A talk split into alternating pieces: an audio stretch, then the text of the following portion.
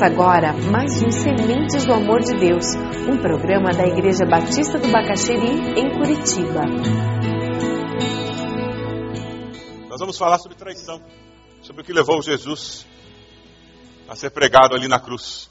Traição que aconteceu particularmente naqueles últimos momentos. Vamos falar sobre traição de Judas e vamos falar sobre a traição de Pedro. Duas traições muito conhecidas, mas que tiveram resultados muito diferentes. Mas antes de falarmos dos outros, vamos falar um pouquinho sobre nós. Você já foi traído por alguém? Você já experimentou esse sentimento de se sentir traído por alguém? Eu não sei você, mas uma das coisas mais difíceis para mim quando eu sou enganado é eu perdoar a mim mesmo. Porque eu fico me chamando de burro durante um bom tempo. Eu fico me chamando de idiota. Como é que você caiu na conversa de alguém? Como é que você não percebeu? Como é que você não desconfiou? Ver a pessoa arrependida nos ajuda a perdoar, nos ajuda a acertar a situação. Mas nem sempre nós temos essa oportunidade. Nem sempre lágrimas nos convencem. Não sei se você já teve essa experiência. Nem sempre a pessoa ficar muito triste por toda aquela situação constrangedora nos convence. Porque nem sempre lágrimas, tristeza, tem dentro delas arrependimento. O que de fato nos ajuda nesse processo de reparação e restauração é quando nós vemos arrependimento no coração da pessoa. Aí fica mais fácil, né? Quando nós percebemos arrependimento genuíno no coração da pessoa, se torna mais fácil nós lidarmos com aquela situação. O desafio de Deus para nós é que o perdão ele aconteça não porque a pessoa se arrependeu ou mudou. Que o perdão aconteça porque Deus nos perdoou. Perdoar não é uma opção para o cristão, ela é uma decisão. O sentimento vai ser providenciado por Deus. E nós perdoamos não por causa dos outros, nós perdoamos por nossa causa.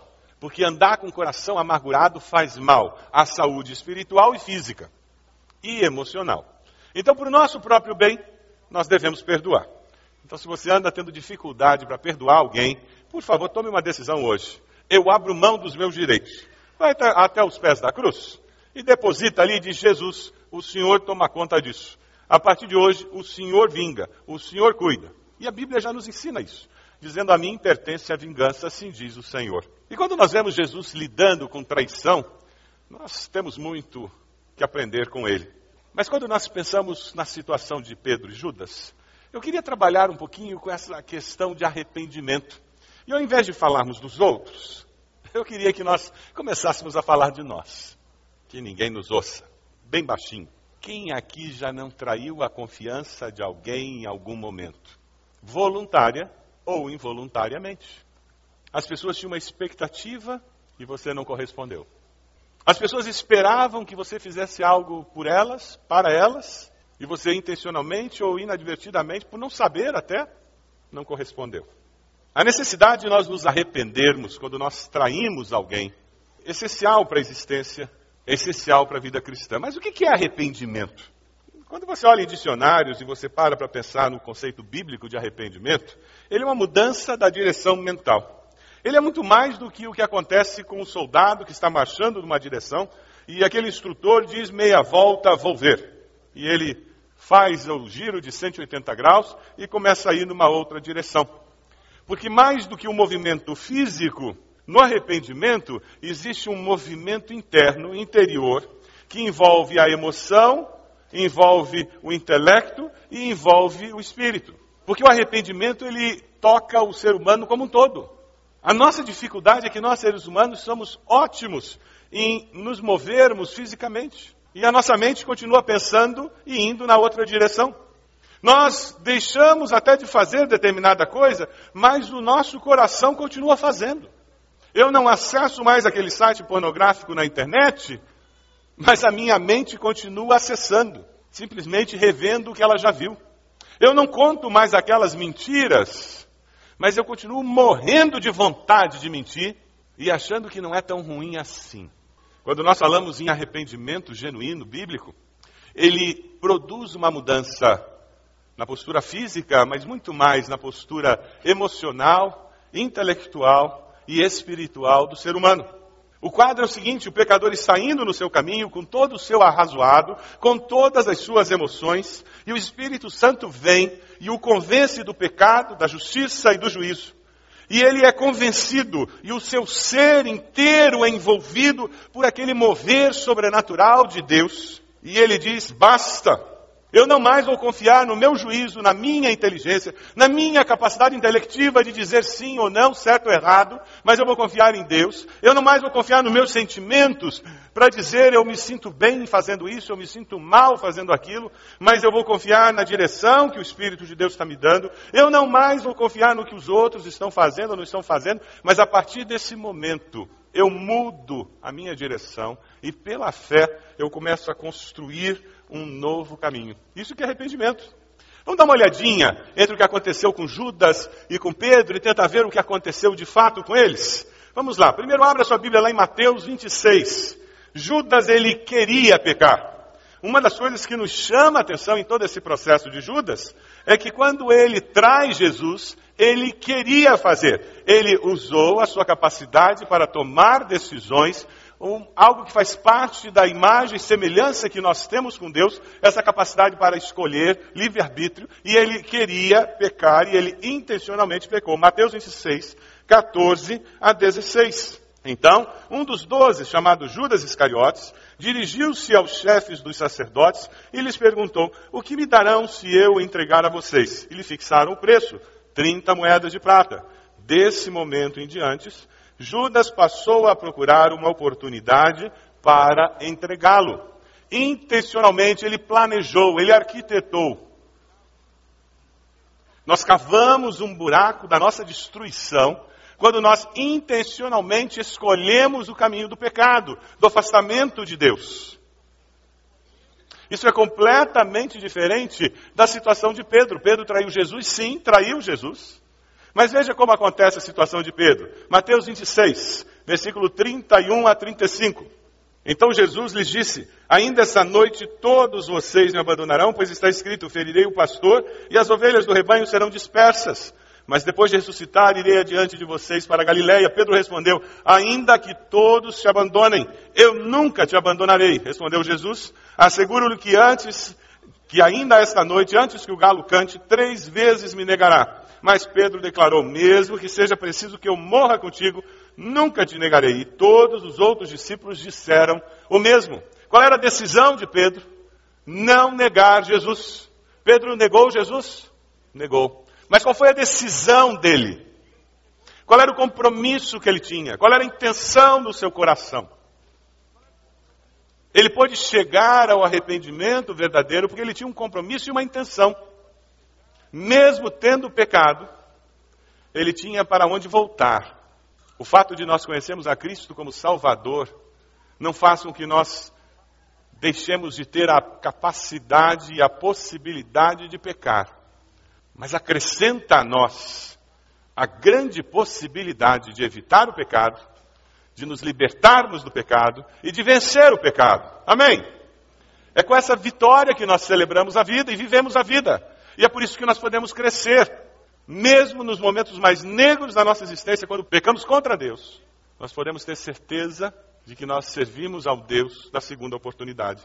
Agora, quando nós vemos Judas traindo Jesus intencionalmente e vemos Pedro traindo Jesus mesmo sem querer trair, qual é a atitude do coração de Deus para com estes dois? Existe diferença? Deus ama mais a um do que a outro? Deus nos ama da mesma maneira. Por quê? Deus nos ama porque nós somos bonzinhos ou Deus nos ama porque Ele é amor na sua essência? A Bíblia nos diz que Deus é amor, mas Deus prova o seu amor para conosco, em que Ele enviou o seu Filho para, conosco, para morrer por nós quando nós ainda éramos pecadores. Jesus continuou amando os dois apesar da traição. E essa verdade é importantíssima. É por isso que ninguém perde salvação depois que nasce de novo. Como um filho que nasceu do ventre de uma mãe não pode deixar de ser filho dela. Ele pode se rebelar, ele pode se afastar, ele pode negar a mãe, ele pode até jogar fora a carteira de identidade, a certidão de nascimento, mas se fizer o exame de DNA, quem é que é a mãe dele? Quem é que é o pai dele? Jesus continua amando os dois. É maravilhoso viver com essa segurança. A grande dificuldade de Judas é que, apesar de ser amado, ele nunca amou. A nossa grande dificuldade é que, infelizmente, muitos que estão sempre conosco, congregam conosco, se dizem discípulos de Cristo, nunca nasceram de fato espiritualmente. São apenas cristãos nominais, religiosos. O grande problema de Judas é que nunca na vida ele havia experimentado arrependimento verdadeiro. Ele não sabia o que era isso. Ele só conseguia fazer uma coisa quando ele errava: lamentar o mal feito. Abra sua Bíblia lá em Mateus 27, versículos 3 a 5. Depois que ele viu a consequência do que ele fez, ele chorou.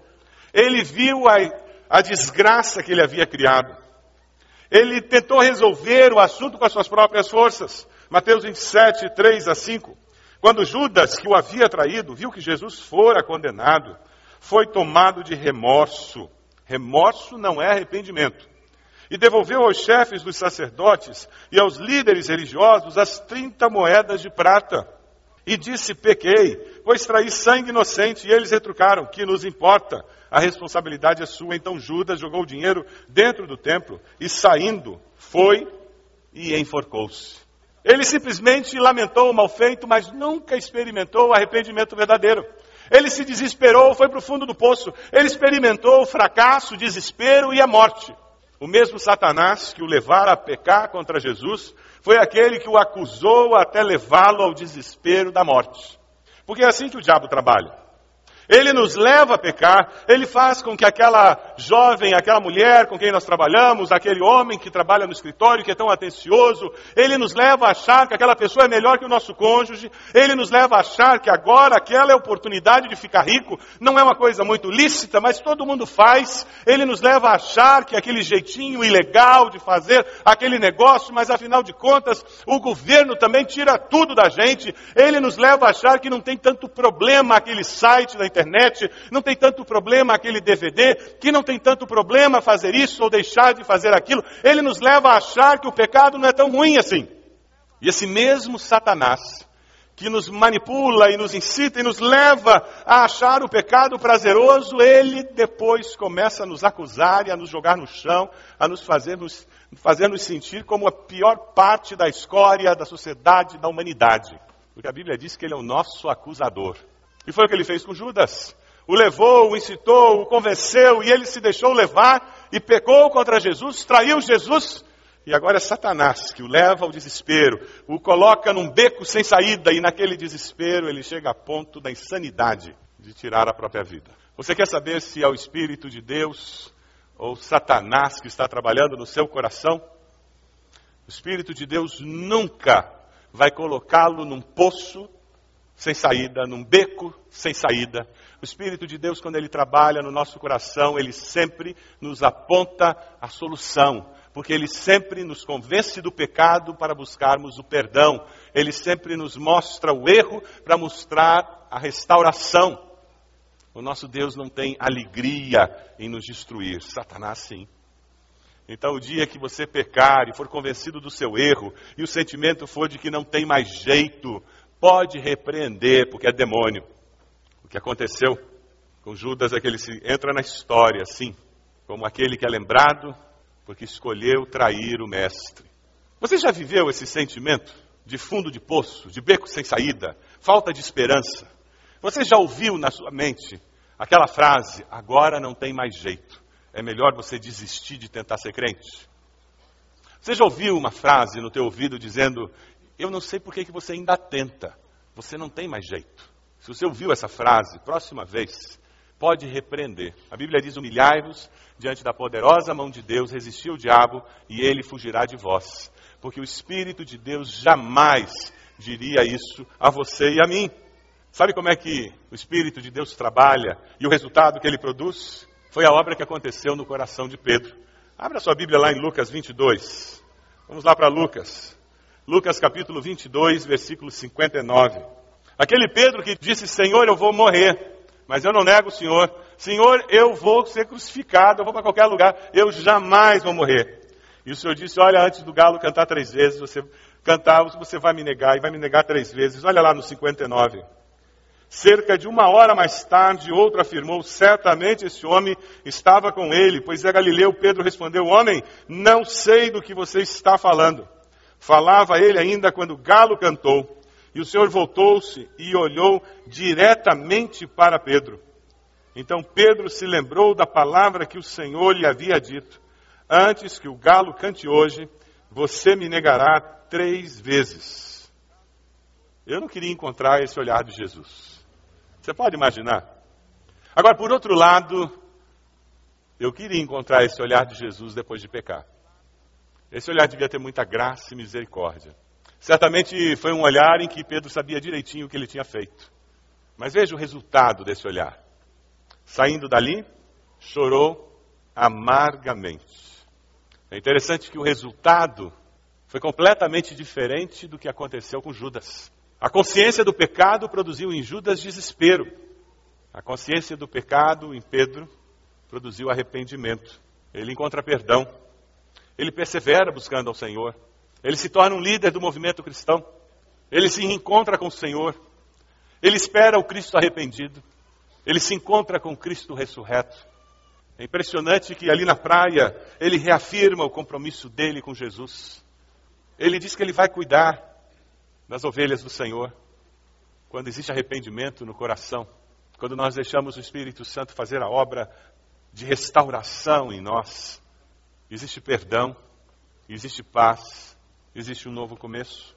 Quando nós celebramos a ceia, nós o fazemos porque nós precisamos ser relembrados disso. De que quando o Espírito nos convence do pecado, da justiça e do juízo, não é para nos jogar no chão, mas é justamente o contrário. É para nos mostrar um caminho mais excelente de vida. É para nos levantar para um nível mais alto na vida. É para nos mostrar uma maneira ainda melhor de se viver a vida. Quem sabe você veio aqui e você está se identificando mais com Judas do que com Pedro. Quem sabe você nunca teve um arrependimento verdadeiro que produz salvação no coração, que produz amor pelo Senhor. E foi justamente aí a grande armadilha de Judas. Ele andava com Jesus, mas não amava Jesus. Ele amava a bolsa do grupo de Jesus. Ele amava o status de fazer parte do grupo de Jesus. Ele amava ver o que Jesus fazia e ensinava mas ele não amava Jesus. Tanto que quando ele percebeu que as coisas estavam difíceis, logo, logo ele transformou aquela posição dele em algumas moedas. Porque ele queria tirar vantagem antes que aquela posição não valesse mais nada. Você ama Jesus? Porque não tem como ser discípulo de Jesus sem amá-lo verdadeiramente. John Wesley começou a igreja metodista na Inglaterra. E como a igreja anglicana é a igreja oficial, eles foram muito perseguidos. E eles se encontravam escondidos em celeiros, nas fazendas. E conta a história que uma vez eles estavam se encontrando num celeiro. Algumas pessoas descobriram que eles iam fazer um culto naquele celeiro e combinaram tudo para acabar com aquele culto. Mandaram um homem antes, ele se escondeu dentro de um saco de estopa, atrás de um monte de feno, e a ideia é que assim que o culto começasse, ele sairia daquele saco de estopa que estava bem perto da porta, abriria a porta que estaria fechada por dentro, para que as pessoas pudessem entrar e dar uma surra em todo mundo que estivesse lá e acabar com aquele culto. Enquanto ele esperava o momento certo, aquele grupo começou a cantar, cantaram um hino, dois, bem baixinho para não chamar atenção. Pessoas começaram a dar o testemunho do que Deus tinha feito na vida delas naquela semana como o poder de Deus tinha atuado, transformado situações, respostas de oração que eles haviam recebido. E aquele homem prestando atenção em tudo aquilo, e de repente chegou alguém e começou a pregar uma mensagem, e naquela noite o culto foi até o final. Porque alguém, alguém, foi tocado pelo poder de Deus e se arrependeu da vida que estava vivendo. Alguém resolveu admitir que o que ele fazia era pecado e resolveu parar de pecar. Se nós formos dar uma definição bem simples do que é arrependimento, arrependimento é admitir o pecado, seja ele de ação ou omissão, e parar de pecar. viver diferente. Só isso. Porque no passado Deus não levou em conta essa ignorância, mas agora Ele ordena que todos, em todo lugar, se arrependam. Quando nós vemos as cruzes, pensamos na morte de Jesus. Quando nós celebramos a ceia do Senhor, nós somos confrontados com a nossa necessidade de diariamente nos arrependermos. Arrependimento faz parte da nossa história, para que possamos viver em novidade de vida a cada dia. Arrependermos-nos de ações, arrependermos-nos de omissões, arrependermos-nos de sentimentos, de intenções, arrependermos-nos de motivações, para que a nossa vida possa experimentar santificação, para que a imagem de Cristo seja moldada em nós. Eu queria que nós lêssemos um texto de 1 João, vai ser projetado na tela, bem devagar, deixando Deus trabalhar no nosso coração com esses textos, pensando nesse contraste entre Judas e Pedro. Pensando nesse contraste de alguém que traiu a Jesus e encontrou desespero. Pensando em alguém que traiu a Jesus, mas encontrou graça e misericórdia. Quem sabe hoje o olhar de Jesus vai encontrar-se encontrar com o seu. E ao celebrarmos a ceia do Senhor, você encontrará graça e misericórdia do Senhor para ter um recomeço. Vamos ler juntos? Escrevemos essas coisas para que a nossa alegria seja completa. Esta é a mensagem que dele ouvimos e transmitimos a vocês. Deus é luz, nele não há treva alguma. Se afirmamos que temos comunhão com ele, não andamos nas trevas, mentimos e praticamos a verdade. Se, porém, andarmos na luz, como Ele está na luz, temos comunhão uns com os outros, e o sangue de Jesus, seu Filho, nos purifica de todo pecado. Se afirmarmos que estamos sem pecados, enganamos a nós mesmos, e a verdade não está em nós. Se confessarmos os nossos pecados, Ele é fiel e justo para perdoar os nossos pecados e nos purificar de toda injustiça. Se afirmarmos que não temos cometido pecado, fazemos de Deus um mentiroso e a Sua palavra não está em nós. Você tem apenas se lamentado pelos seus pecados? Você tem apenas reconhecido o erro? Ou você tem se arrependido? Você tem lamentado as consequências dos seus erros? ou você tem abandonado os seus erros? Você tem experimentado o perdão e a mudança de vida?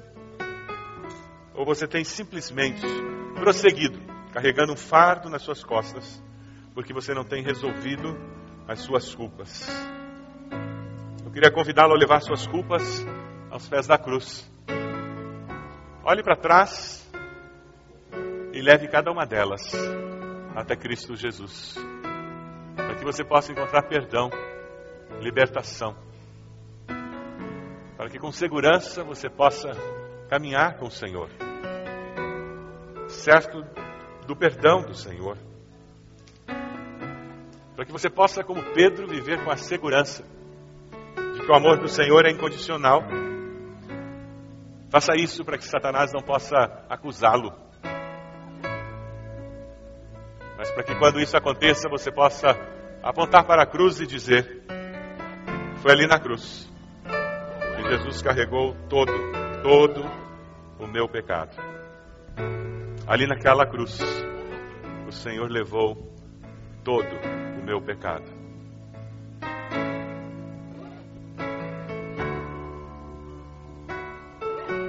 Consegue se lembrar de pecados perdoados?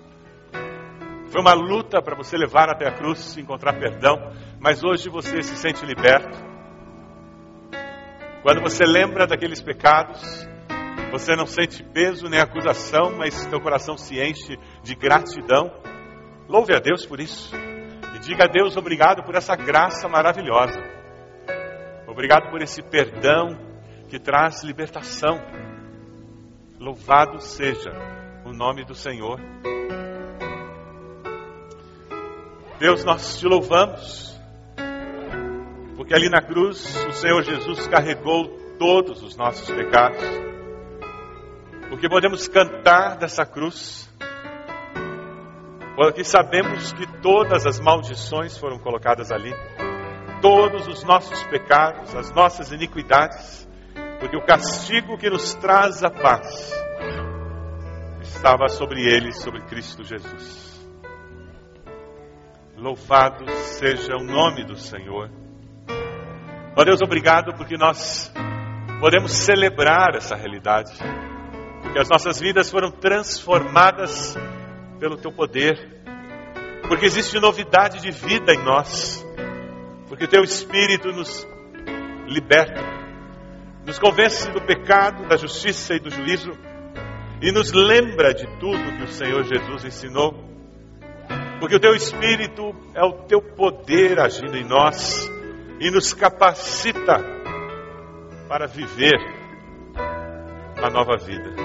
Louvado seja o nome do Senhor. Amém.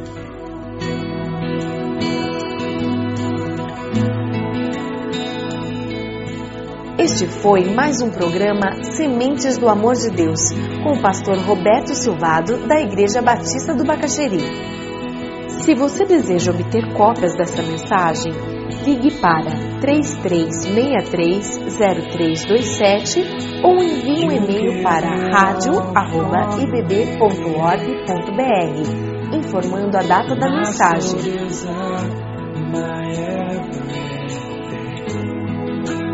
all I am is devoted.